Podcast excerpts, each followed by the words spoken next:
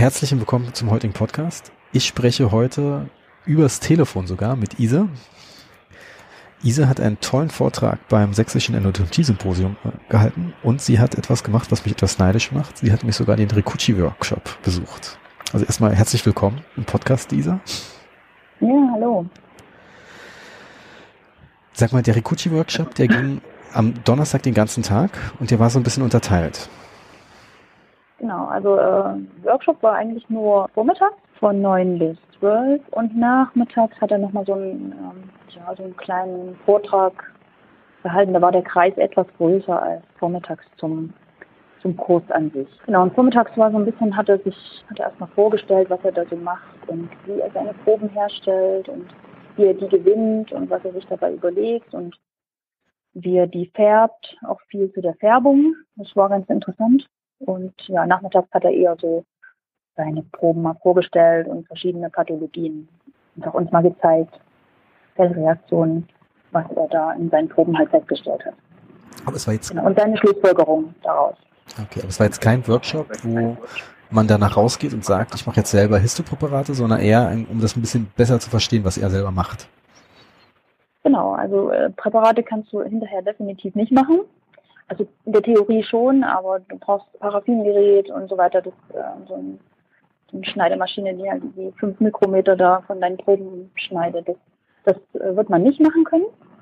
Aber man hat besser verstanden, was er da macht und wieso er das genauso macht, wie er es macht. Und er hat halt auch ganz deutlich erklärt, dass eben der Zusammenhang, dass er Zahnarzt ist und Praktiker eben schon eine Auswirkung auf die Herstellung seiner Proben hat. Mhm.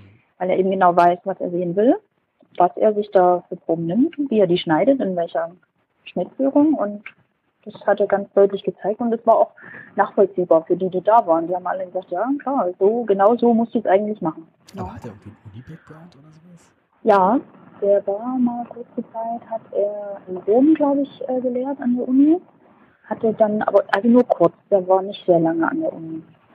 Und hat dann erst eine Praxis in Rom gehabt und ist er jetzt wieder in seine Heimat zurück Süditalien und hat dort eben eine Praxis für Endodontie, äh, macht viel Überweisungstätigkeit, aber auch Chirurgie. Also er ist auch, äh, macht auch viel Chirurgie dort. Also das, was er jetzt an Endofällen. Sag mal, Isa, ist Rikuchi eigentlich jetzt so ein Fan von dieser minimalen Kariesentfernung oder nicht? Also definitiv nicht. Er ist da sehr konsequent in dem, was er tut, was er da eben in seinen Präparaten sieht, dass es eben schon sehr früh eine Reaktion gibt der Pulpa und er sagt, ich möchte nicht warten, bis die Pulpa einen Zustand erreicht hat, den ich eventuell, den sie nicht mehr reparieren kann, auf den sie irreversibel reagiert. Deswegen hat uns wirklich auch Fälle gezeigt, wo er einfach Initialläsionen wirklich konsequent therapiert, Füllungstherapie macht. Das auch wieder sehr konsequent unter absoluter Asepsis, Kofferdamm. Und wenn der nun ein kleines äh, Löchlein hat, dann tauscht er den aus. Asepsis äh, des Kofferdamms nochmal. Da ist er sehr, sehr stringent in seiner. Das finde ich übrigens ein spannendes Thema. Das hat er ja in seinem Vortrag nicht gezeigt, aber das hat ja Michael Arnold bei der, beim Sächsischen Endodontie-Kongress gezeigt, wie pedantisch er da ist. Er reinigt ja erstmal die Zähne vorher ja. mit der Bürste dann legt er den Kofferdamm, genau. dann spült er den Kofferdamm und reibt da alles nochmal mhm. ein, dass es wirklich dort sogar der Kofferdamm möglichst aseptisch wird. Genau, genau. Und da sagt er eben, er weiß ja nicht, es reicht ein, ein Mikroorganismus und wir haben wieder eine Infektion.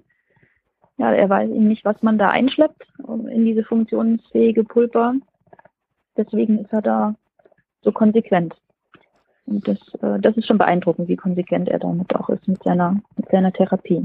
Mich würde ja fast mal interessieren, wie konsequent er dann auch mit dem Wasser aus der Dentaleinheit ist. Das ist ja auch nochmal so ein Punkt, wo ich immer sage, den um, ähm. kann ich ja nicht unbedingt immer hundertprozentig kontrollieren. Mhm. Also ich habe es auf den Videos gesehen, hatte ich zumindest den Eindruck, dass er da äh, die Kariesentfernung definitiv feucht gemacht hat.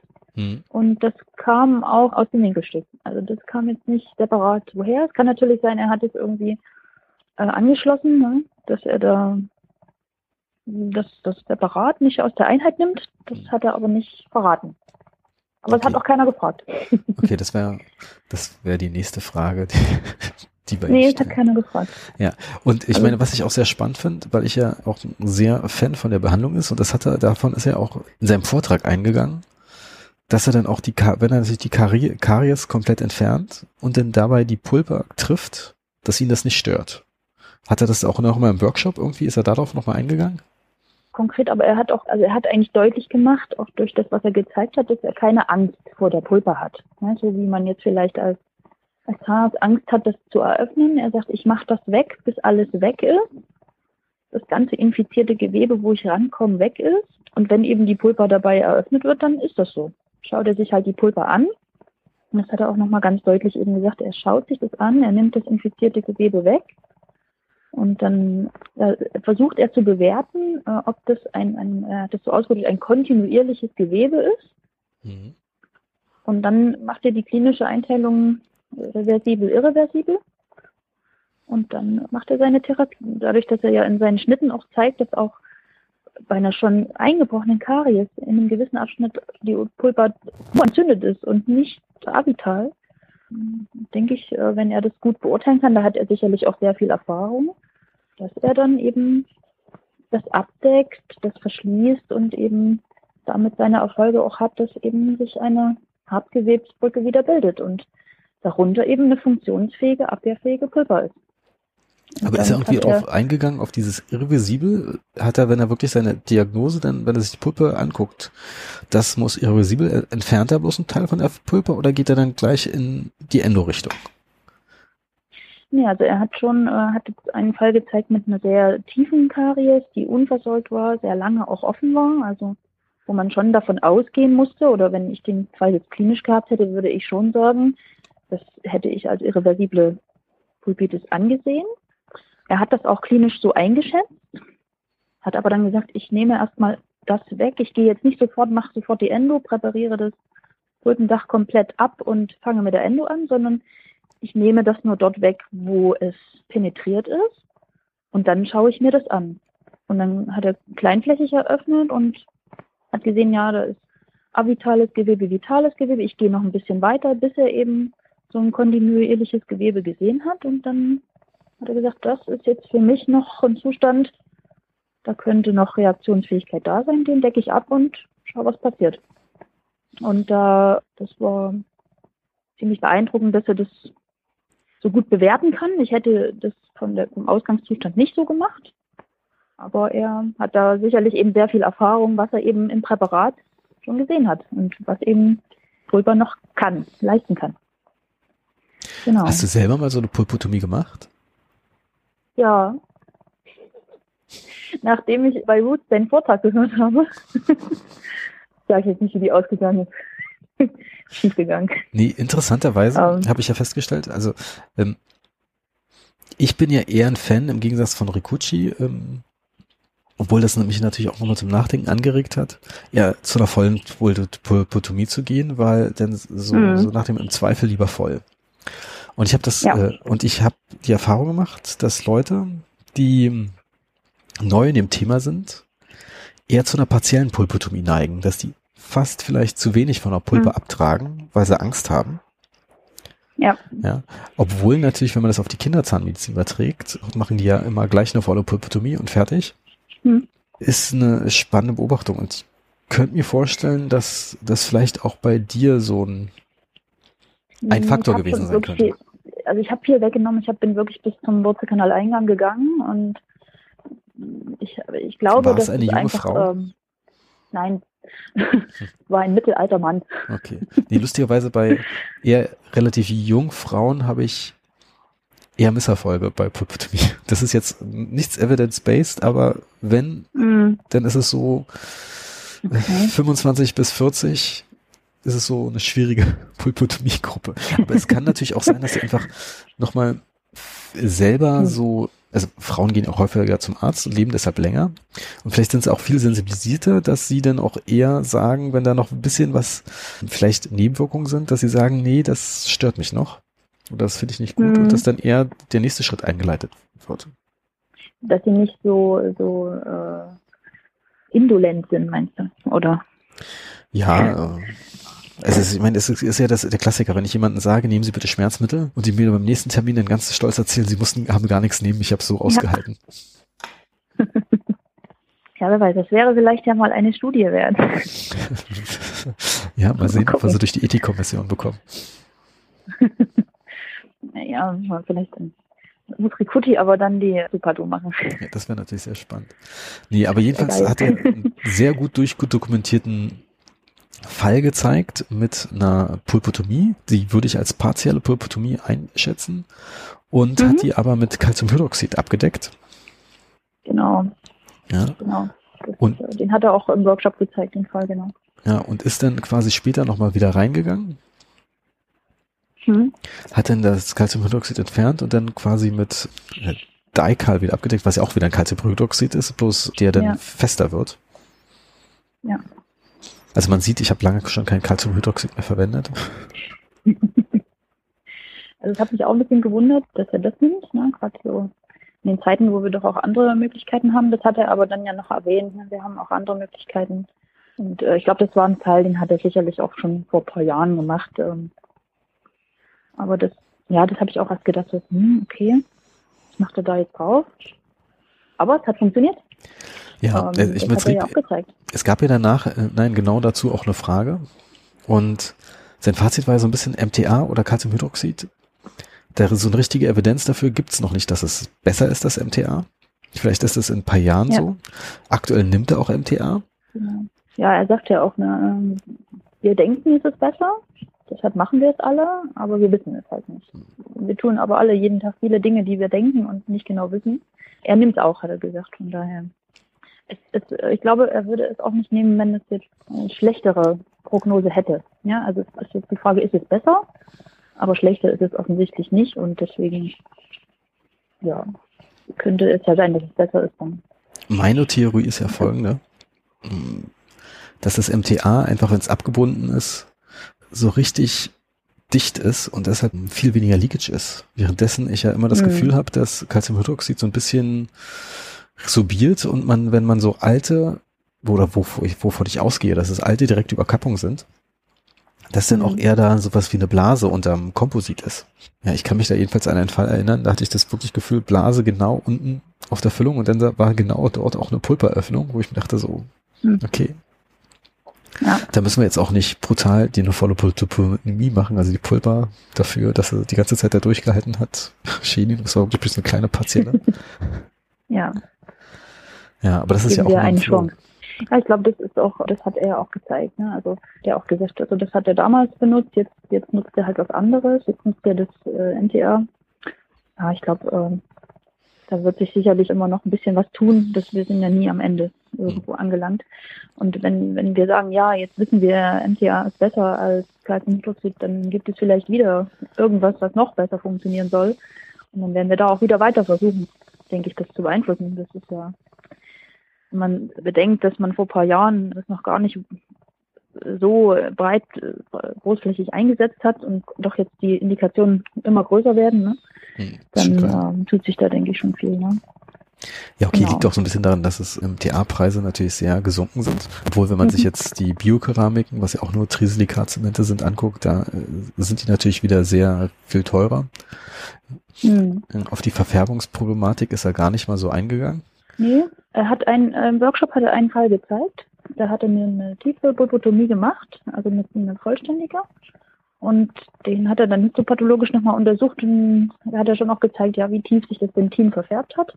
Also er hat äh, da offensichtlich auch schon äh, Fälle mitgemacht, die er dann untersucht hat. Hat aber, das hat er jetzt auch nicht erwähnt, aber hätte er jetzt gesehen, dass das dort äh, die Reaktion der Wurzelpulver schlechter gewesen wäre oder ähm, mit mehr Entzündungszellen behaftet, hätte er sicherlich wäre er davon abgekommen, das zu verwenden. Ne?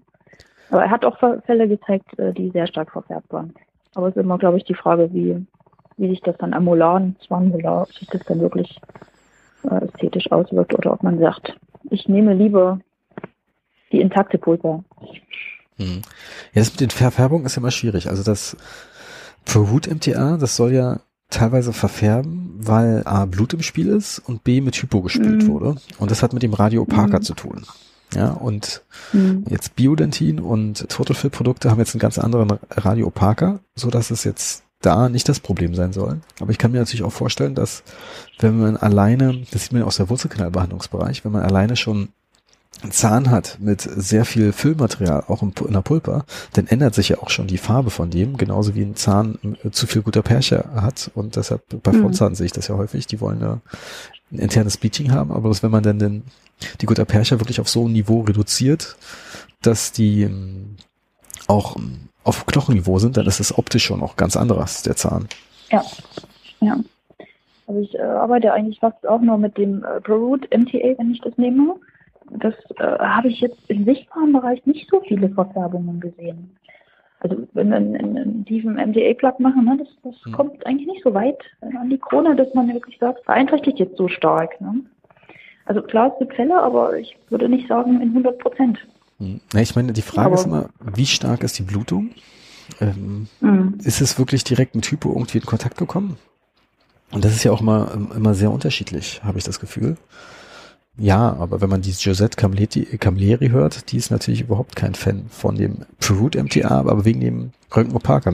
Ihr Argument ist ja, zum Beispiel Angelus hat dann irgendwie nach ihren Ergebnissen dann auch den Röntgen-Opaka verändert Lustigerweise mhm. gab es ja auch da Kollegen, die sich beschwert haben, dass das jetzt schlechter ist. Mhm. Genau, das habe ich, hab ich verfolgt. Bei Endo, Endo News war das. Ja, genau. Genau, da gab es mal, gab's mal ein bisschen Probleme, genau. Aber gut, da gibt es sicherlich auch noch äh, neue Entwicklungen hin, ne? dass man dass man das immer noch verbessert. Oder dass man vielleicht, ja, es hat sich so viel schon immer getan, ne? wechselt vielleicht dann, dass man sagt, okay, die Biodentin-Gruppe hat da doch noch bessere Eigenschaften oder ja, das Problem bei Biolentin ist ja hauptsächlich, dass das nicht so röntgenopak ist, sondern dass der, der Name Programm ist, dass es Dentin ähnlich ist, auch im Röntgenbild. Mhm. Und das ist dann gleichzeitig so ein Nachteil. Und ich würde ja auch sagen, Septodont hat nur einen Fehler gemacht. Die haben die Kapseln so, äh, so groß gemacht. Die hätten das halbe Material reinmachen sollen und dann hätten sie einen halben Preis verlangen sollen und dann wären sie der billigste Anbieter auf dem ganzen Markt gewesen. Mhm. Gut, ich nutze, wenn dann äh, das Endosequence habe ich. Mhm. Und das, ja, nutze ich noch nicht so häufig nutze immer noch mehr das NTA. Ist okay, ich meine, so das ist, äh, ist ja auch relativ teuer. Hm. Ja. Ah. Aber ich meine, das Coole ist ja, ich meine, ist ja auch immer so eine, man kann sich auch schön rechnen, dass man sagt, okay, wenn ich mir dadurch spare, dass meine Assistenz mir drei Minuten lang MTA anmischt, spare ich ja vielleicht ja. automatisch schon Summe X. Ja, und dann kannst ja. Das ist aber sehr, obwohl sehr, sehr ist ein Faktor, der nicht so beachtet wird. Ich meine, wenn du wie Michael Arnold in Mulan in zwei Stunden ja. fertig machst, in einer Sitzung, dann, äh, dann sind drei Minuten sehr entscheidend. Das stimmt, das stimmt. Obwohl äh, Michael Arnold fragen, ja ein absoluter Purut-Fan ist. Ja, eben. Also er ist, äh, auch das sagt er ja auch immer, nicht, du musst nicht auf jedes, nicht immer gleich aufspringen auf den Zug, ne, der da wieder losfährt. Ne? Guckt euch erstmal an, was die Studienlage sagt und, und dann werden wir weitersehen. Ne? Bestimmte das, Sachen. Das hat man ja auch in seinem Spielprotokoll gesehen. ja, dass er auch noch ja. CX ne, nimmt. Ja. Ich weiß ja auch noch, ich nehme ja auch noch CX. Ich oute mich jetzt mal als CXler. Obwohl nehme es auch manchmal. ja, nee, also ich meine, sag mal, das mit den CX ist ja so, anscheinend wurde es ja anscheinend super dogmatisch gemacht, wegen Eva Kahles müssen wir das unbedingt benutzen, gerade bei Revisionen. Mhm. Lustigerweise, wir nehmen es bei uns intern immer als Abschlussspülung. Mhm. Hat so ein bisschen auch die Gründe, dass also wir festgestellt haben, dass unsere Assistenzen auch das nicht verstehen, warum nehmen wir es da und da nicht und deshalb nehmen wir es lieber für überall. Und mhm. ich meine, es gibt immer dieses Argument, dass das ja kanzerogen sein könnte, obwohl mhm. das ist ja, wenn man mit kanzerogen sagt, redet man ja meistens mit Leuten, die auch Chloroform nutzen bei Revision. Ja, und äh, dann verstehe ich das manchmal nicht. Und so hundertprozentig bewiesen ist es ja nicht. Und selbst dieser Fakt, der immer zitiert wird, dass dann dieses rote Zeug Chloranilin ist. Parachloranilin. Parachloranilin. Das steht ja auch nicht mal, ist ja auch nicht mal so richtig hundertprozentig safe. Das ist ja, da gibt's ja auch wieder Gegenstudien dazu. Mhm. Ja, so dass das ja irgendwie super. Und jetzt könnte man sagen, okay, vielleicht hat's keinen Effekt. Aber vielleicht stört's auch nicht. Ist ja am Ende genau. 98 Prozent Wasser auch nicht schlechter. Aber mit Endo-Leuten kann man sich eine Woche lang über Spülkonzepte streiten. ja. Hm. Aber das ist, das ist jetzt gerade, ne, PRX ist gerade eine große Diskussion und Erwärmung von Hypo ist ja genau die gleiche große Diskussion. Ja, aber das ist ja eigentlich wieder gegessen. Aber die einen machen es, die anderen machen es nicht. Die einen sagen, ja, das, ich mache deswegen und ich mache deswegen nicht. Ich finde immer die, die Frage ist schon, äh, mache ich es jetzt wirklich schlechter oder äh, tue ich einfach nichts Schlimmes damit, wenn ich das mache? Und dann, ja, sag mal, ich glaube, glaub, man macht nichts falsch, man fühlt sich irgendwie besser, weil man ja was Besonderes macht. Ja. Aber dadurch, dass man es ja dann irgendwie durch eine super dünne Nadel in den Zahn bringt, was ja quasi sowas wie ein Kühlkörper ist, ist es mhm. da wieder auf Körpertemperatur und hat nichts gebracht. Was mhm. schade ist. Ja. ja. Da müsste man, man vielleicht nochmal überlegen, müssen wir was Schönes erfinden und dann verdienen wir ganz viel Geld. Eine Heiznadel, aber da zeigt uns jeder der Vogel. ich meine, es ist ja nicht mal schwer, eine Heiznadel zu machen. Ne? Man müsste es ja bloß irgendwie eine Batterie mal machen, elektrisches Feld, das ein Draht, der sich aufheizt und dann das so hinbekommen, dass ein Widerstand ist und immer konstant? Hast du schon ein bisschen Gedanken darüber gemacht, ne? Nee, null, ist jetzt ganz spontan. ich habe mir mal aus Spaß, weil es gibt ja ganz viele Fragmententfernungsinstrumente. Und manchmal hast du ja, ja. so eine Instru Fragmente, die sind einfach nur locker, aber die mhm. kriegst du schwierig gegriffen. Mhm. Und, dachte, und denkt man sich, ah, da hätte ich am liebsten Magneten. Und dann dachte ich mir irgendwann, warum gibt es eigentlich das Instrument nicht mit Magnet zu herzustellen? Ein Elektromagneten ist, glaube ich, das so das billigste, mhm. was es gibt dass man dann quasi bloß eine Batterie hat, einen Knopf drückt, so wie ein Hitzeplagger und sich dann das äh, Fragment da magnetisiert. Das kann ja auch am Kabel sein, ist mir egal. Hauptsache es hat viel Power. Also ein bisschen MacGyver-mäßig jetzt gerade unterwegs. Ist super ne? MacGyver-mäßig und wahrscheinlich auch schlecht validierbar, aber das ist ein anderes Thema. Macht nichts, macht nichts. Wer heilt, hat recht. Das ist ja immer nee, so. Spaß. Ja, da haben wir letztens uns äh, ganz schlimm angelegt. Er heilt hat richtig ein ganz böser Spruch. Ja, das ist ein fieser Spruch. Vergessen wir jetzt. Vergessen wir jetzt wieder. Ja, jetzt sind wir ein bisschen abgeschweift, oder? Ja, das ist äh, völlig normal. Ich, äh, du hast ja selber auch deine kleine Fallpräsentation gehalten. Darüber wollten wir jetzt gar nicht sprechen. Achso. Nee, ich wollte eigentlich nur auf einen Punkt kommen, über den wir sprechen könnten, was ich sehr spannend finde. Dass ich achte ja immer nur auf den Kofferdamm. Und ja. du hast einen wunderbaren hellblauen Kofferdamm gehabt. Und ich fand die Geschichte eigentlich, wie das dazu gekommen ist, dass du die nutzt, spannend. Willst du die nochmal erzählen? Will ich nochmal erzählen? Ja. Also wir machen einmal im Jahr in der Praxis bei uns äh, für meinen Überweiser ein kleines Treffen. Da mache ich immer einen ganz kleinen Vortrag drüber und da habe ich einmal gedacht, ich könnte mal einen Kofferdamm-Kurs machen, so einen kleinen. Und hatte in der Vorbereitung, sucht man sich ja im Internet so ein paar Sachen. Man weiß ja schon was, aber man braucht ja so ein bisschen, so ein bisschen ein paar Bilder und so. Und da bin ich auf seinen Blog gestoßen und habe da gedacht, oh, das ist ja geil. Ne? So, was er da alles so macht. Cool. Ich auch können. Und da hattest du geschrieben, Stefan Bolt nach Berlin kommt für einen Kofferdammkurs. Und da habe ich gedacht, da gehe ich auf jeden Fall mal hin. Und da war ich dann auch. Das war, glaube ich, Anfang 2017.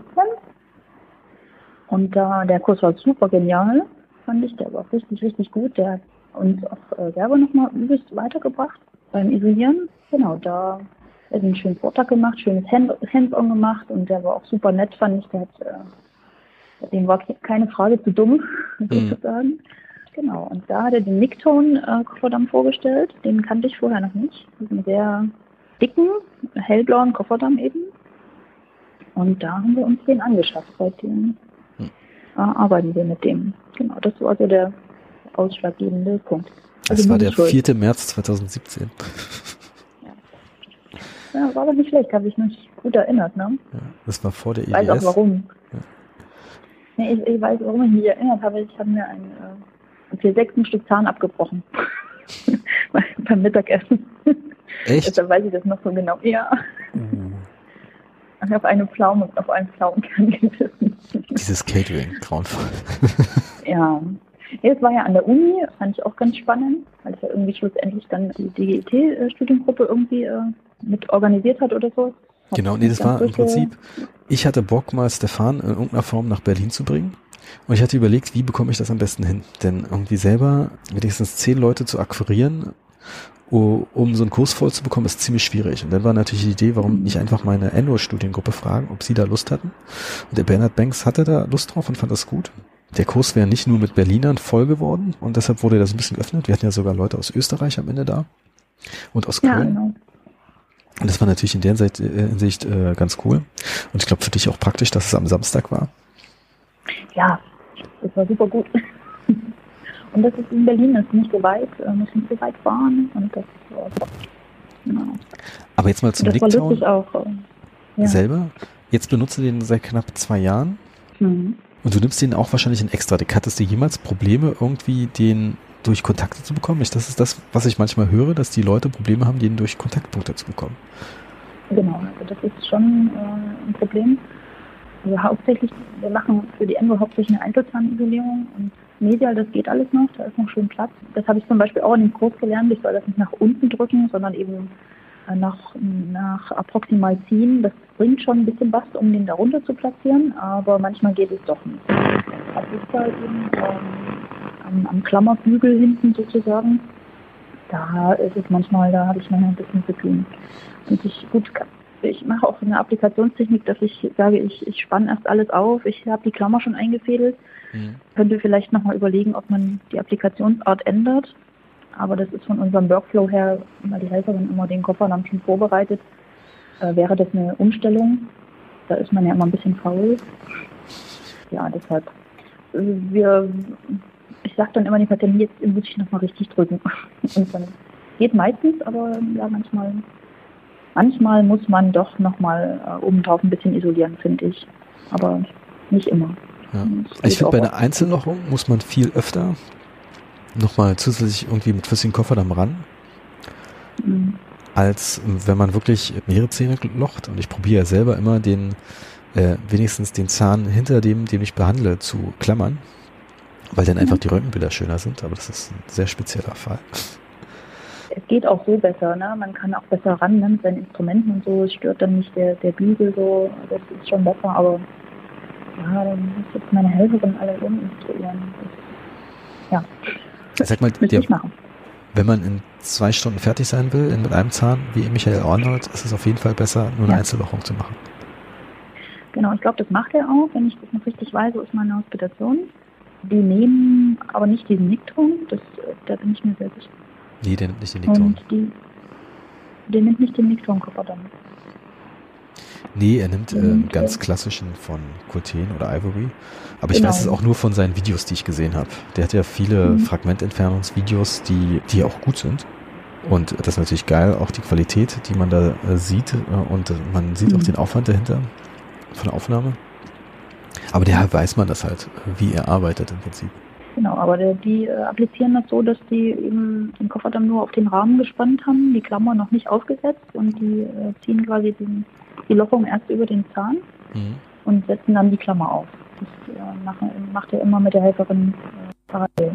Lustigerweise, ich habe mal bei Sebastian Riedel hospitiert und er macht das, probiert auch immer, macht immer nur eine Zweizahnlochung und probiert immer den Zahn dahinter zu klammern und nie, mhm. nicht mal. Der klammert schon den Zahn, den er behaltet, aber den davor nimmt er mit rein, damit irgendwie die Spannung im Kofferdamm nicht so krass ist. Hm. Aber das ähm, fällt mir gerade noch ein, was zu dem Kofferdammkurs ganz, ganz klasse war, dass du wirklich eben erst auf den Rahmen äh, das spannst und dann kannst du wieder deine, deine Taschen machen und so, dann ist, geht auch da schon wieder ein bisschen Spannung runter. Hm. Das fand ich auch ganz gut. Nimmst du also, eigentlich immer noch die doppelte Zahndeligatur, die du da gelernt hast? Ja, die nehme ich, die nehme ich oft. Die nehme ich tatsächlich oft, weil das fand ich einen geilen Trick. äh, einfach weil du eben oft Situationen hast, wo du das mit dem Heidemann drücken musst mhm. und die Helferin das äh, entweder nicht halten kann, weil sie das von der anderen Seite machen muss oder das rutscht weg oder und so ziehen, wie du das zuziehst, weil du genau weißt, wo du das hinziehen musst, das schaffst du auch manchmal nicht. Deshalb finde ich, das, das war einer der besten Tricks überhaupt das ist super. Das dann, äh, ich jetzt zum Symposium war, haben meine Mädels Zahnseide geknotet. die sind vorbereitet schon.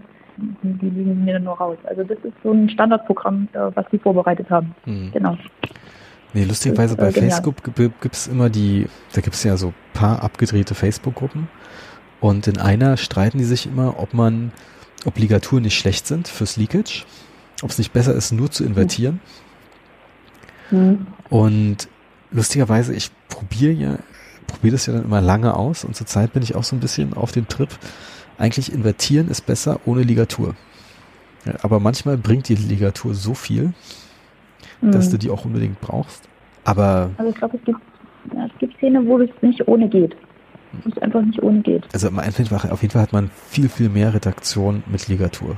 Punkt. Das kann man, und äh, sag ja. mal, den Kofferdamm invertiert man ja dadurch auch automatisch. Mhm.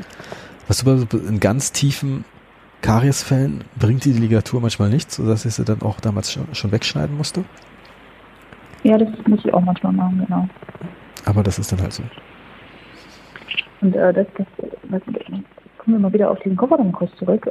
Es fällt immer mehr davon ein, was wir schon in unseren Alltag übernommen haben. Äh, Gerade was, was äh, er auch gezeigt hat, äh, fand ich total, hat mich vielen Fällen jetzt schon gerettet.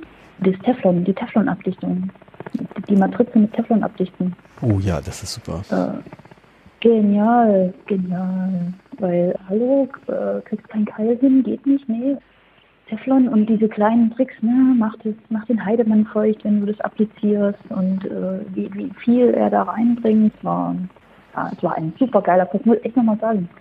Der war richtig, der war richtig stark. Wenn der irgendwann nochmal spricht, äh, gehe ich definitiv nochmal hin. Ja, egal, egal, Deutschland ist es immer super schwierig, Kofferdammkurs. Aber lustigerweise, es gibt ja einen Typen, der kommt aus Peru. Der ist nochmal ein Tick hm. krasser als der Stefan. Okay. Ja, nämlich der kommt aus dieser Gold-Tacker-Zeit, wo sie dann irgendwie Gold-Hämmerfüllung gemacht haben. Und der hat im Prinzip auch Stefan am Ende in, inspiriert, mir so diese ganzen Klammern zu individualisieren, mit den abgeschnittenen Butterfly-Klammern. Hm. Das kommt so ein bisschen aus seiner Region, also weil er ja auch viel über Facebook da postet. Okay. Und also das, das ist, Thema. Und das hatte man bei Stefan ja vorher gar nicht gesehen. Okay. Aber ich finde es spannend. Ich war letztens in Belgien und habe da jemanden kennengelernt, einen Zahnarzt, der mit Stefan zusammen, äh, also für Stefan so ein bisschen die Kurse organisiert. Und der meinte, dass jetzt schon Anfang des Jahres die ganzen 2019er Kurse von Stefan in Belgien ausgebucht sind. Hm.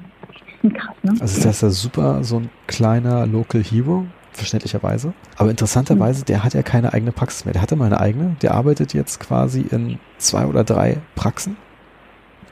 So. Als angestellter Zahnarzt. Und was auch fasziniert war, das hat er im Kofferdammkurs ja auch so erwähnt, dass er die meiste Zeit auch keine eigene Assistenz hat. Mhm. Und deshalb teilweise auch so gut sein muss im Kofferdamm. Aber das, äh, ja, Begleitumstände zwingen dich zu verrückten Sachen. Mhm. Das ist manchmal so. Aber ist krass, das können wir uns ja gar nicht vorstellen. Ne? Ähm, ohne Assistenz, ich sage mal, ohne, ohne Assistenz bin ich nur die Hälfte wert. Das meine ich auch wirklich so. Ja, ich sag mal so, ich, es gibt, wenn du bestimmte Arbeitslaufläufe dir anguckst, gibt es Situationen, wo du es bestimmt auch ohnehin bekommst, aber bist halt viel langsamer und du hast viel ja. weniger Spaß. Und bestimmte ja. Sachen ist auch so, da guckt die Assistenz einfach viel besser drauf. Zum Beispiel, wenn man mit Mikroskop arbeitet und die ganze Zeit da irgendwas macht und der Patient vielleicht sogar eine Sonnenbrille hat, merkt man nicht unbedingt, dass der vielleicht gerade irgendwas sagen will. Hm. Aber du kennst doch das Kommunikationskrokodil. Nee, ich, ich kenne das noch von Wurzelspitzezeiten, aber ich hab's nicht. Wir haben das. Aber es nutzt keiner. Da drückt nie einer drauf. Nee, lustigerweise, es gibt ja auch für, für Kinder so auch so, so ein paar kleine Tricks, dass die auch sagen, also wenn was ist, heb deinen linken Arm. Ja, wenn irgendwas ist, aber du hast eine Behandlung, die nur maximal dreimal heben. Und dann gibt es natürlich die Steigerung noch. Und manche Kinder schaffen es auch komplett ohne den Arm zu heben. Mhm. so dass du quasi das erlaubst. Ja, erlaubst, aber eigentlich schon wieder verbietest. Vielleicht ist es genau bei dir so. Kann sein. Nee, ich, ich glaube, die vergessen das einfach. Also ich habe ja auch Patienten, die schlafen ein bei der Endo. Ja, das ist ja der Klassiker. Lustigerweise meistens nicht beim ersten Termin, beim zweiten aber dann, weil sie dann merken, dass es mhm. wirklich langweilig ist. Genau. Ja, ich habe es Ihnen ja vorher schon gesagt, es ist wirklich langweilig. Nee, aber ich sage immer, sie sind wie entspannen, Patienten, die schlafen ein und was, wirklich? Und dann passiert es denen dann meistens selber. aber das ist schön. Das ist eigentlich das Beste, was hier passieren kann. Dann sind sie voll entspannt. Das will man ja. Ja, immer. Keine Ende ohne Koffer. Ja. Das, das, das die Finger. Okay, musst du jetzt noch fairerweise sagen, auch dank Aufbissblock, auf den die raufbeißen können? Ja. Ja, Ja, man, wer es möchte. ja lustigerweise, ich habe festgestellt, Leute, die irgendwie so ein CMD-Ding am Laufen haben, die spucken den Mhm. mit hoher Wahrscheinlichkeit aus in den ersten Mhm. zehn Sekunden, weil das denen irgendwie wehtut. Aber alle anderen, Ja. die tolerieren das problemlos. Mhm. Obwohl ich denke, bei manchen, ähm, ich hatte jetzt eine Patientin äh, letzte Woche gerade, 4-7, und die kriegt das wirklich im Mund wirklich kaum auf. Also ich muss jedes Instrument wirklich einfädeln. Sie wollte den erst nicht. Und dann irgendwann hat sie gesagt, nee, sie nimmt den jetzt doch. Hm. Also sie will den jetzt doch haben. Und dann ging das schon ein bisschen besser, aber die haben einfach Schmerzen. Das ist, echt ein Problem. Also das, da wäre eine schöne Lösung mal gut. Irgendwie, da was gäbe.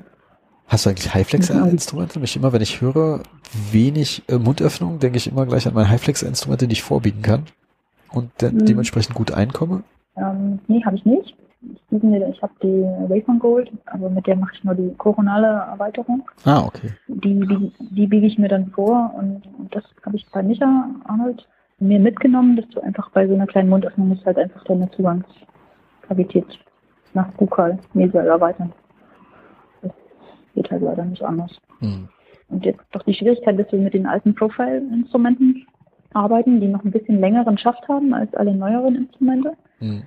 da musst du schon, ja, fädelt man mehr. Also es ist ein bisschen mehr wie Stricken als, als alles andere, aber ja, es geht. Es geht. Man arbeitet dann halt sehr sorgfältig äh, an primärer, sekundärer und tertiärer Zugangskapazität. Ja, ja, also ich sag mal, selbst mit Highflex brauchst du die Sachen. Ja. Aber ich habe mal einen Workshop mit Wave One Gold, als es gerade rauskam, gemacht. Und da meinte der Referent so, ist vorbiegbar. Und ich so, das nennst du vorbiegbar. Das ist gar nichts. Klar, Ja, du, arbeit, okay. ja, du arbeitest mit Highflex, richtig so. Hm. Ja, aber lustigerweise bei, bei dem sächsischen und äh, Symposium war ich ja auch bei Yardent und die haben ja jetzt diese V-Taper H2 Instrumente im Programm. Das sind auch die einzigen in Deutschland, die die haben. Und auf die steht ja zurzeit Oskar von Stetten sehr. Und die sind auch super krass vorbiegbar. Ach, da hat er den Workshop gemacht, ne? Ja. Die kenne ich nicht. Kenne ich nicht. Ja, also ich Ähm. meine, ich muss die erstmal ausprobieren, aber im Prinzip sagt er, dass manchmal hat man ja das Problem, dass man irgendwie so einen Kanal hat, aber der mit Handinstrumenten kommt man nicht weiter runter Mhm. und dass maschinelle Instrumente irgendwie trotzdem runtergehen. Das, so wurde ja auch im Prinzip diese Reziprok Air Intro-Pfeile, Air Scout-Pfeile, ich weiß nicht, wie die heißt, Air Pilot-Pfeile, Ja, Pilot. genau, Ja, Pilot. wurde ja so ein bisschen deshalb entwickelt, aus Grund diesem Effekt. Mhm. Und diese V-Tape A2 sollen ähnlich sein und das finde ich natürlich sehr spannend. Okay. Ich, ähm, also ich gebe ja zu, dass ich auch ein, ein Handgleitfahrt-Typ bin. Ich bin auch ein Handvergleichstyp, aber ich bin auch ein Typ, der sehr gerne die 10er C-Pilot-Pfeile abbricht. Okay. Ähm, ja, also ich habe jetzt letztens eine R-Pilotpfeile abgebrochen. Das war auch nicht schön. Das ist auch nicht schön. Hast du einen Track Remover? Wie jeder Ja. Sachse? Ja, ja woher? Ja klar. Also ist unsere Studiengruppe, weil, ne? Ja, genau. haben wir schon haben wir schon im Frühstadium unterstützt. Das Ja, ich meine, ich kann mir das ja vorstellen. Ich habe ja den auch bei diesem Crowdfunding unterstützt. Und ich bin froh, dass es irgendwie auch zustande gekommen ist. Aber ich fand es schon witzig, dass die marketingmäßig natürlich nicht so hinterher waren, dass sie sagen, so, ey, wir probieren auch wirklich viele Fälle damit zu zeigen, damit die Leute das irgendwie sehen, den Mehrwert sehen. Ich glaube, da haben viele denen so ein bisschen auch einen Gefallen getan, weil irgendwie auf der einen Seite ist ja ein cooles Gerät. Auf der anderen Mhm. Seite gibt es auch Leute, die sagen, ich habe den jetzt zwar, aber ist jetzt auch nicht das Gelbe vom Ei. Also sag mal, ich hab, äh, wir haben gerade ähm, am, am Samstag, wo ich gegangen bin, haben wir uns noch kurz unterhalten und habe ich diese schreckliche Geschichte mit der Airpilot erzählt, weil die mir eigentlich voll peinlich ist, aber hm, ist halt so. Und da äh, hätte ich gesagt, ich wüsste jetzt nichts anderes, wie ich die rauskriege, weil die hat über 14 Millimeter geklemmt, Mhm. ähm, komplett. Da war auch nichts mehr groß mit Ultraschall und irgendwas. Nee, Ähm, also im Prinzip. also ich habe ich hab eigentlich nur Ultraschall oder Remover. Was anderes kommt für mich nicht Frage. Die anderen Sachen bin ich zu doof oder zu grobmotorisch oder zu ungeduldig, um zu warten, bis irgendwas ausgehärtet ist. Da zupfe ich immer schon eher dran rum. Und dann ärgere ich mich, dass ich da angefasst habe. Liebe ich das Teil. Das Einzige ist halt, ja, du musst dir eigentlich ja zwei kaufen, weil du immer einen frisch vorbereitet haben musst. Das habe ich natürlich nicht.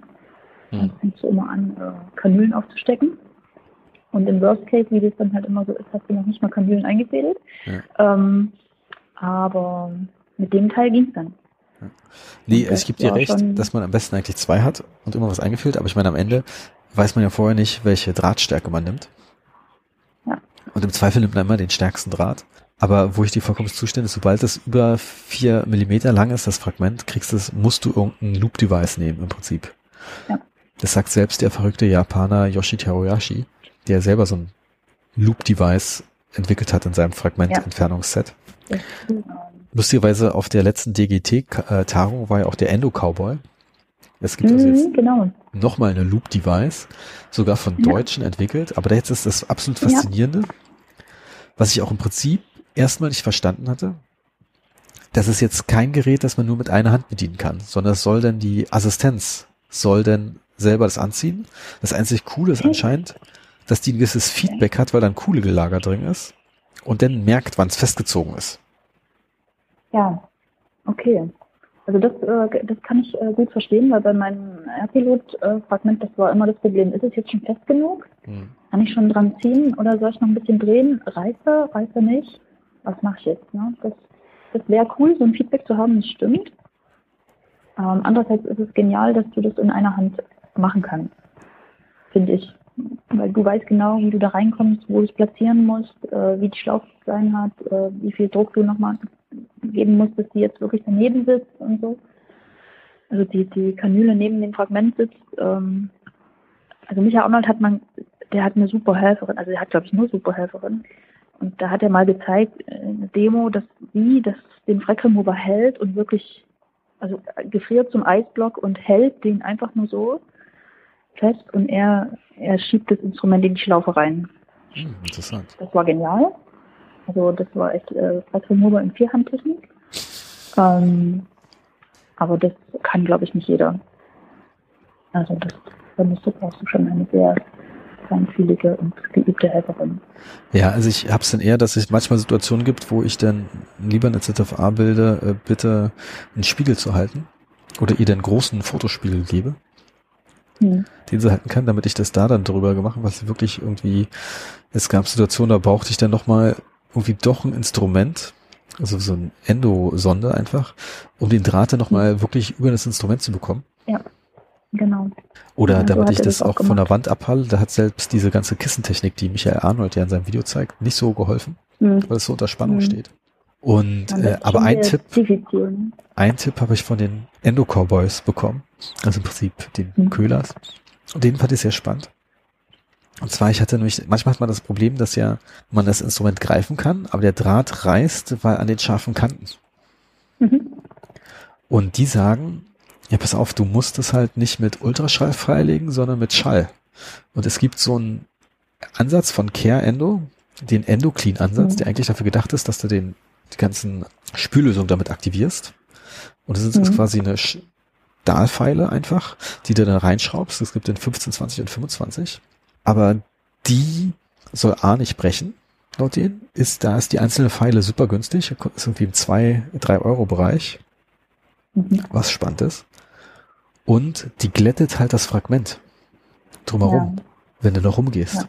Und nimmt auch super gut Dentin weg, muss ich mir echt sagen. Bei Ultraschall hatte ich immer das Problem, dass es manchmal auch so ein bisschen mühselig ist. Und ich dann manchmal mhm. auch das, so ein abgenudeltes Ultraschallnadel auch so ein bisschen würde ich sagen, anspitzen musste, damit es überhaupt noch Power hat. Genau. Ja, Aber dieses Schallstück hat richtig krass Power. Ja. Also seitdem macht. Ähm, ich schick dir den, ich schick den Link dir dazu. Aber du hast ja, ja hast du ein Schallhandstück, also sowas für Eddie? Genau. Ja. Ja, dann ist das natürlich. Ganz viele, ich habe ganz viele. ja, doch, das habe ich. Ja, das wäre cool. Aber das habe ich mir auch schon mal gedacht. Ne? Das gerade der dünne Draht, gerade vom Freckelhunger, der 01er Draht, der ist ja schon sehr, sehr dünn. Mhm. Und zwangsläufig brauchst du den aber eben, ne? Äh, mal, dass ich gedacht habe, ja, der, der, der schneidet sich bestimmt dort irgendwo auf. Ja, einfach dran. Dann bestätigst du mir quasi meine Theorie. Ja.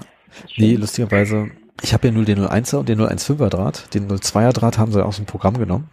Den habe ich noch, habe ich noch drei Kilometer, ne? Ach, drei Kilometer hast du noch. Nee, ganz viel nicht, aber eine Rolle habe ich. Ja. Ähm, Und, aber den ja, 0,075er habe ich mir nie bestellt. Ist, glaube ich, auch bloß für Lentolos, die Fraktur wirklich nur gegriffen werden müssen. Mhm. Nee, den habe ich auch nicht. Aber ich, der 01er Draht ist schon sehr, der reicht ja für fast, ja. fast alles. Das ist schon gut.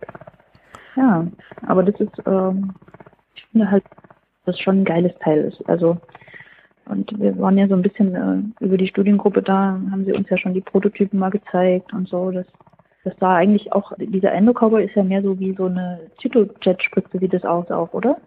Ja, nicht ganz. Ich hatte die in der Hand, es ist, nee, Zytojet-Spritze nicht. Es gab aber einen Zytojet-Vorläufer vom Vacuum Remover. Genau. Lustigerweise. Nee, das ist mehr wirklich wie, eigentlich wie ein Airscaler, der vorne okay. eine abgeknickte Nadel hat. So würde man das sagen. Bloß, dass man da was, kein Schlauch dran ist. So ist eher das mhm. Gefühl, wenn man ihn hält.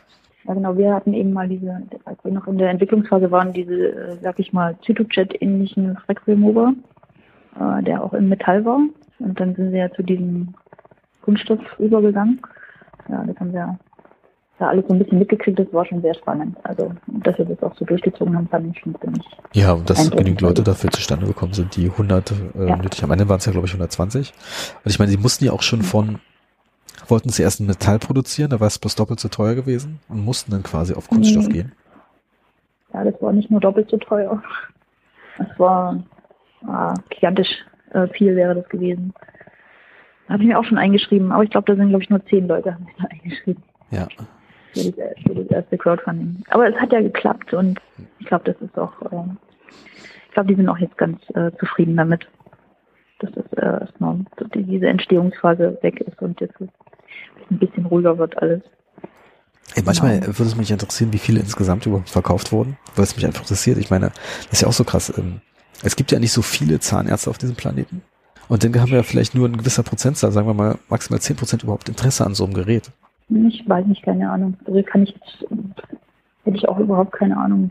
Aber ich kann mir nicht vorstellen, äh, dass mehr als zehn nach dem Crowdfunding im Jahr noch verkauft werden. Ich glaube, das Crowdfunding war schon sehr lokal. Mhm. Also nicht gut, ja, 100 müssen es auf jeden Fall gewesen sein.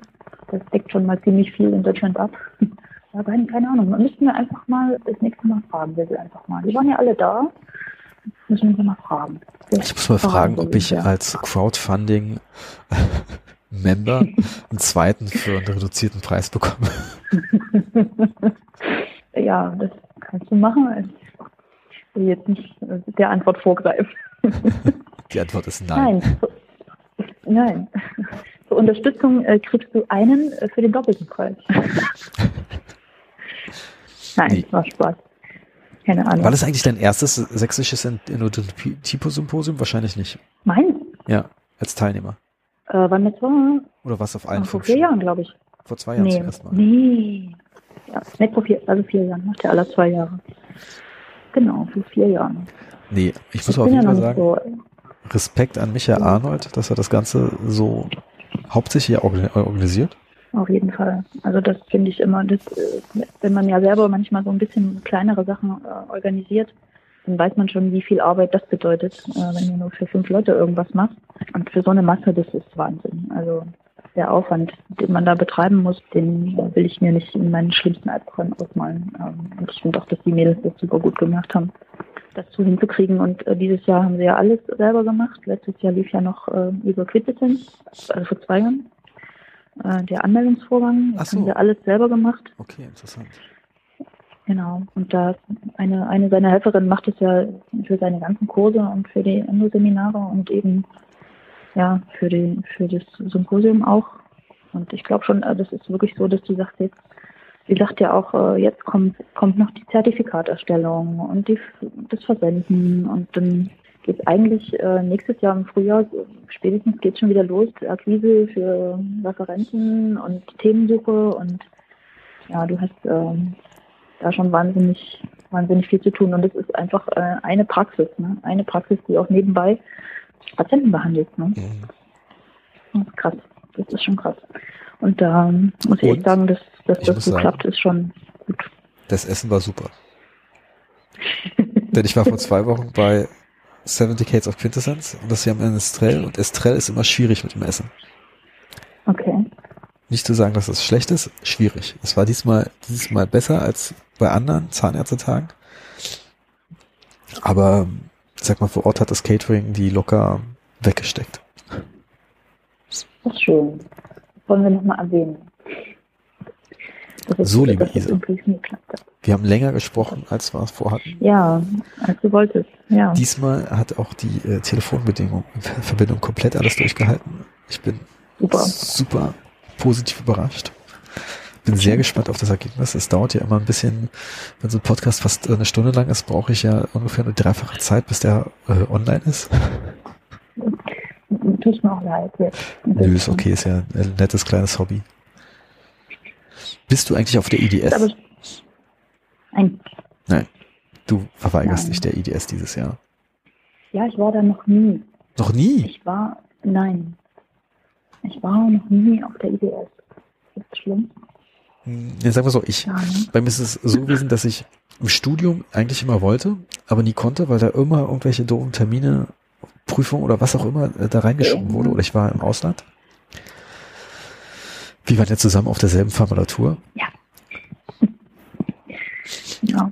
Und deshalb hatte ich mir dann wirklich, ähm, weil ich auch dann in meiner Examenszeit konnte ich dann auch, ich hatte gerade die Stelle begonnen und da war gerade die IDS und ich hatte so ein bisschen anklingen lassen, dass ich das eigentlich ganz interessant finden würde, da den Freitag frei zu haben, um zur IDS zu fahren. Das wurde gleich abgewürgt, aber ich meine, ich war auch nicht länger bei die, lange bei dieser Stelle.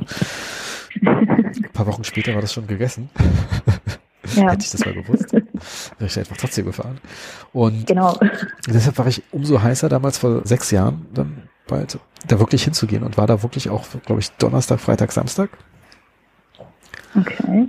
Und fand das wirklich super. Hab auch unter anderem Stefan Broward dort getroffen. Ah. Ja.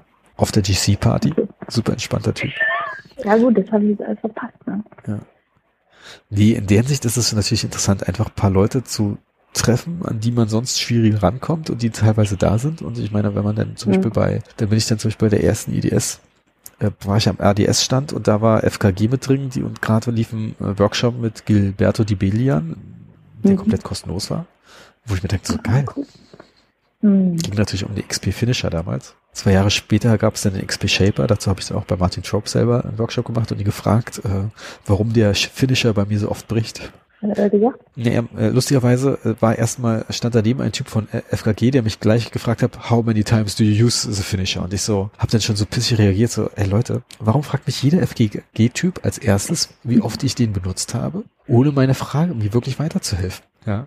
Und da hat Trope dann gleich gesagt, ja, pass auf, du bist doch jetzt im Workshop, ich guck mir das mal an und vielleicht sehen wir was, wie ich dir helfen kann. Und Okay. und er meinte so, so ein bisschen probieren, nicht ganz so schnell auf und abwärts zu bleiben. Vielleicht ist es das einfach der Grund. Okay. Denn er hatte selber noch keine Frakturen. Ist immer so. Die sagen dann immer, ich hatte selber noch nie eine Fraktur damit.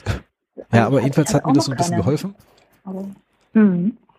Aber mittlerweile nehme ich den fast gar nicht mehr. Den Finisher. Aber dafür liebe ich umso mehr den XP Shaper. Aber auch der ist mir schon abgebrochen. Also ich, ich nehme auch selten den Finisher, muss ich sagen. Ganz dringend habe ich ihn gebraucht bei der letzten internen Resorption. Ja, da ist er also natürlich Wa- absolut kritisch. Ich nehme ihn auch super gerne bei allen Zähnen, die irgendwie Frontzähnen, die traumatisiert sind, die irgendwie keine Dentinwände haben. Hm. Und wozu dir auch super ist, Revaskularisation machst Ja. und eine Blutung ja haben das willst. fängt, da fängt es an zu bluten, genau. Und dann ein bisschen Ja. über den Apex und das ist eine schöne Blutung, die auch genau dorthin gehen, wo sie hinsehen soll. Genau. Da, da muss ich immer an den Kurs von Thomas Lang denken. Ich war da mal vor ein paar Jahren so, so Masterclass und da hat er gesagt, ja, da gab es von Zwie Metzger auch schon so ein äh, Instrument. Äh, und da hat er äh, lustigerweise gesagt, ja, der, die, die kannten nicht alle. Und ja, der Typ heißt Metzger. Kann man sich jetzt vorstellen, warum. Äh, Weil es dann schön blutet. Genau. Aber ähm, Trope habe ich auch mal gehört äh, in München da zur Jahrestagung. Oh ja, Würde ich auch Trope, unbedingt mal sehen. Trope, ich meine, okay, mein Curriculum bestand äh, zugefühlt äh, fast nur aus Trope, stimmt nicht ganz, aber ich hatte dann wirklich dann zwei Tage mit Trope. Und ist schon geil, wenn da so ein Endo-Opa vor dir steht und dann ganz locker dann erzählt, wie er bestimmte Sachen macht, warum er das macht. Mhm. Und dann auch diese ganze Res Resilon-Frage mit dem Monoblock, da meint er so, ja, äh, wird jetzt vom Markt genommen und war damals eine gute Idee, aber das Problem ist halt, dass alle mit Hypo spielen und Hypo und Adhäsion verträgt sich halt nicht. Und das ist mhm. wahrscheinlich der Grund, warum es jetzt nicht funktioniert. Aber jetzt haben wir jetzt was anderes, die Biokeramiken. Mhm. Und fertig. Also, dass er da gar nicht mal so also wenn man mit anderen Leuten sich unterhält, sind die immer so drauf, so, ah, der Trop und ja, ja, der ist ja so kommerziell und weiß ich, bla, bla, das, das, das, das. Und er erzählt ja nur das, was er verkauft, so nach dem Motto, ich dachte ja immer so, na, eigentlich, der entwickelt was, steht dahinter natürlich, was er mhm. entwickelt hat, weil er dran glaubt. Aber es ist jetzt nicht so, dass er dann äh, sich hinstellt und sagt, nee, nee, die haben alle Unrecht, sondern mhm. ja, war eine gute Idee, jetzt haben wir was Neues. Genau. Also ich fand den auch ziemlich entspannt da in München. Das war schon, fand das lustig. War eigentlich ganz netter Typ so. Also mein Eindruck war so. Dank dem Kuri kann ich mich ja rühmen, ich habe mit ihm Armbrot gegessen. Wir ignorieren den Fakt, dass es 20 Leute mit dabei waren. Das musst du nicht erwähnen. Das, äh, du warst nee, erwähne ich auch nicht. Mit ihm habe ich schon Armbrot gegessen. Ah. Super. Er wollte mal, wir haben ja so als Spaß vor zwei Jahren in der Studiengruppe äh, mal einen Test gemacht. Wir wollten gerne mal wissen, was die beste Reinigung intern intrakanalär ist. Dann haben wir gesagt, wir gucken mal, was alle so in der Praxis haben und bringen es mal mit. Und ich habe so äh, vom FKG habe ich gekriegt so Bluetooth-Zähne, mhm. die wir dann so mit Gummibärchenblut gefüllt haben. Und dann mal geguckt, was die Einzelnen machen. Ne? Und dann äh, haben wir das ja im kleinen Kreis ne, für unsere Studiengruppe und mhm hatte das dann zum letzten Endo-Symposium vorgestellt. Dann hat Job halt mal angefragt, äh, ob er mal die Bilder haben kann. Ah, wirklich? Das war schon lustig. Ja, aber dann haben wir leider seine Folge nicht beachtet, dass wir mit äh, 30 Grad warmem Wasser gespült haben und dann funktioniert sein Finisher nicht gut und dann hat er natürlich die Ergebnisse waren dann nicht so, wie er das vielleicht erwartet hätte. Dann kam es nicht dazu. Das war, das war lustig, dass man so sagt, so im Unsere Studiengruppe hatte noch mal was ein bisschen krasseres, aber der Kurs war mir viel zu teuer. Die haben dann mit Frank Paquet einen Kurs gemacht, wo er selber vorher Zähne scannt. Die können wir dann, äh, konnten die Teilnehmer dann so aufbereiten, wie sie wollen. Und dann wieder hinschicken und er sagt, wie gut es war. Oder gibt dann so, so ein Feedback. Das, was die teilweise im Master in Düsseldorf machen. Mhm. Aber irgendwie der Kurs für einen Tag kostet irgendwie fast 1000 Euro irgendwie und ja, da okay. dachte ich damals so, nee, ist mir nicht wert. Nee, aber das wäre schon cool, das wäre geil, ne? wenn man dann einfach weiß, was man da mal macht. Ich meine, ja, ja, nur, dass man weiß, wie schlecht man ist.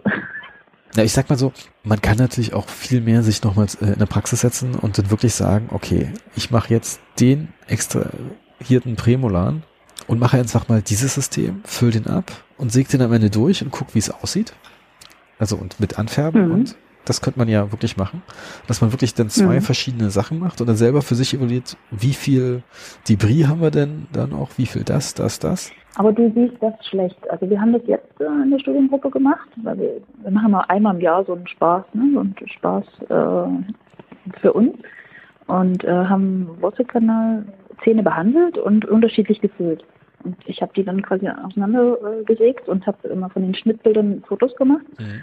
Und wir haben die dann verglichen und du siehst, äh, in der Vergrößerung äh, siehst du noch nichts. Ach, also du siehst sicherlich, was wenn du es größer vergrößert.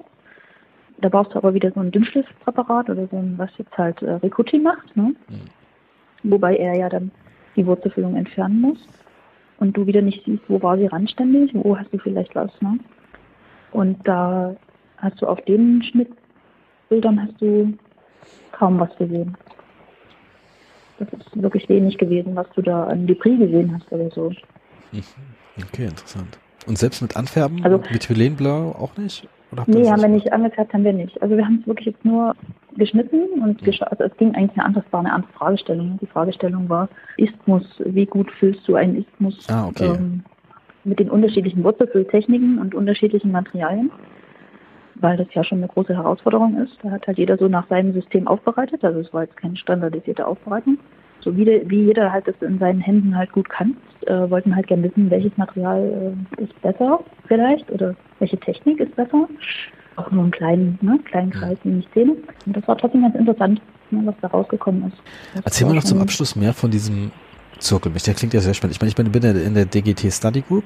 Die ja. ist auch, wir treffen uns zweimal im Jahr und manchmal machen wir dann vielleicht auch noch einen äh, Kurs wie den vor zwei Jahren.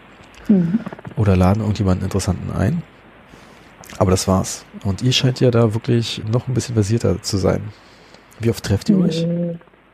Also das, äh, das, was wir jetzt hier so an Experimenten machen, das machen wir auch in der DGE-Studiengruppe. Äh, mhm. Und wir versuchen uns eigentlich dreimal im Jahr zu treffen. Okay, schön.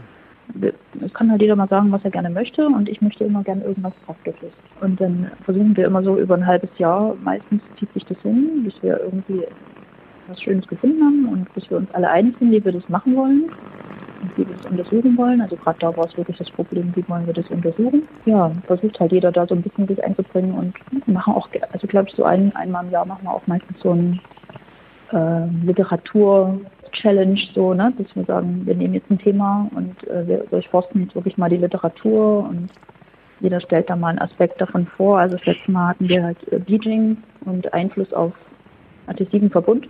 Aha.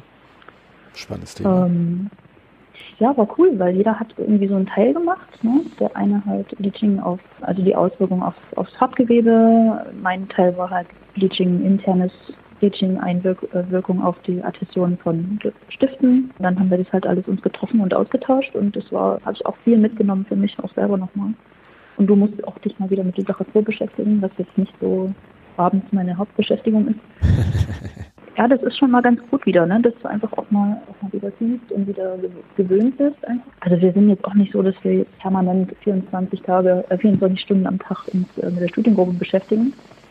Aber wir sind, wir sind auch nicht so viele und äh, ist, glaube ich, so so ein bisschen wie zum Endosymposium ist so ein bisschen so ein, so ein, familiärer Charakter und ja, weiß jeder, wenn einer nicht kommt, ist schon, schon klar, ne? Du warst wieder nicht da. Nee, macht Spaß. Und da läuft es eigentlich ganz gut, finde ich. Und das macht Spaß und jeder, wir tauschen uns halt auch gut aus, finde ich, und da nimmst du viel mit. Ja, und dann, ähm, das ist die DGET-Gruppe. Und das andere, was du jetzt angesprochen hast, ist die Qualitätsgruppe. Ah, okay. Das ist nicht, das ist das, was äh, Michael Arnold äh, mal in, initiiert hat. Und da machen wir aber eher so nicht nur spezialisierte Kollegen, sondern auch viele Generalisten dabei, was äh, wieder für meinen Teil der allgemein Zahnheilkunde viel bringt, so, weil sich da auch jeder zu anderen Themen, die dich halt so beschäftigen. Ne? Aber äh, die Qualitätsgruppe ist dann eher sowas, ich, ich hatte irgendwas auf Michael Arnolds Seite gesehen, dass man da irgendwie, da zahlt man entweder fürs ganze Jahr Summe X oder pro Sitzung irgendwie 80 Euro oder so? Das ist Ende Seminar, genau. Das also ist ein bisschen kompliziert. Sage es alles ein bisschen komplizierter. Okay. Genau, er macht immer ähm, fünfmal im Jahr so ein Endoseminar äh, für interessierte Kollegen, auch nicht für Spezialisten. Das ist ähm, auch sehr allgemein gefasst, aber alles Themen der Endodontie, wo er aber auch zum Beispiel Sachen vorstellt, äh, was er jetzt zum Beispiel rechtsmäßig da erreicht hat. Mit der IKD zum Beispiel, da war er ja mhm. sehr weit äh, vorn dabei, ne? intrakanäläre und intrakoronale Diagnostik als eigenständige Leistung ja, ja, zu etablieren. Äh, da sagt er uns auch zum Beispiel immer, wie er da so äh, gerade äh, verfahrensmäßig da so unterwegs ist. Also ist die eine Sache, dieses Endo-Seminar. Das heißt halt entweder 80 Euro pro Termin oder eine Jahresgebühr. Und dann macht er seine Workshops, seine, seine Fortbildung in der Praxis nochmal zu den verschiedenen Endothemen. Das ist dann schon, ähm, das ist auch für Generalisten, aber das ist schon wieder mehr noch in die Tiefe gehend. Ne? Mhm. Also ist wieder Einzelteile der, der Endo, beginnend mit Zugangskavität, mit Aufbereitung, mit Füllung, mit Fragmententfernung, Revision. Genau, das sind so seine Sachen, die er quasi in Dresden macht und die anderen Gruppen sortieren sich da quasi so drumherum. So die Qualitätsgruppe eher dann die Generalisten, die sich austauschen und Endo interessiert sind. Und dann noch der Landesarbeitskreis, die dann schon wieder eher sich aus einem, aus einem kleineren Kreis von, von spezialisierten Kollegen. Bist du auch im Landesarbeitskreis? Nee. Okay. Also ich glaube offiziell schon. Ich bin mal angemeldet, aber ähm, das überschreitet einfach auch jetzt mein Zeitbudget. Okay. Also, also sehr spannend, was bisschen, Michael Arnold alles so zeigt. Ja, der ist äh, sehr umtriebig, klingt immer so negativ belegt, aber der ist sehr engagiert und also er ist wirklich da vielen, vielen Wegen unterwegs und versucht einfach, denke ich auch, das ist glaube ich seine Passion, einfach die äh, endodontische Behandlung zu verbessern. Achso, der Das hat ist, glaube ich, meine, wirklich seine ganz tiefe der hat ja auch ein Rasse-Elektronenmikroskop jetzt mittlerweile in der Praxis. Also, Ja, ja. Krasses Teil. Also. Aber äh, ne, das ist dann, ich glaube, das ist auch so ein schönes Spielzeug, ne? ja, super geiles Spielzeug. Ähm, Ich habe den Verkäufer ja, gleich gefragt, also- äh, ob es davon eins in, in Berlin gibt. Äh, gibt's? Ja, es gibt dieses Clean, Clean Implant Foundation, das dann irgendwie die untersuchen, ob, wie soll ich sagen, ob die Implantate wirklich so sauber sind, wie die Hersteller versprechen. Und man mhm. kann da teilweise selber eine Anfrage stellen, ist mein Implantat dann wirklich sauber? Oder die Firmen werben, können vielleicht auch so ein Siegel dann quasi erwerben. Mhm. Der hat die kleine Maschine für 55.000 plus Mehrwertsteuer. Ja, na, die, die steht auch in Dresden, mhm, Hm, Genau. glaube ich. Der Aber was, äh, weiß gar nicht. Na, Den muss ich mal fragen, ob Mhm. ich auch mal eine Pfeile äh, ru- runterhalten kann. Aber hast du, äh, war das zum Symposium, wo er gesagt hat, er hat das untersucht und überall war eigentlich noch Rückstände drauf? Oder war das zum Workshop?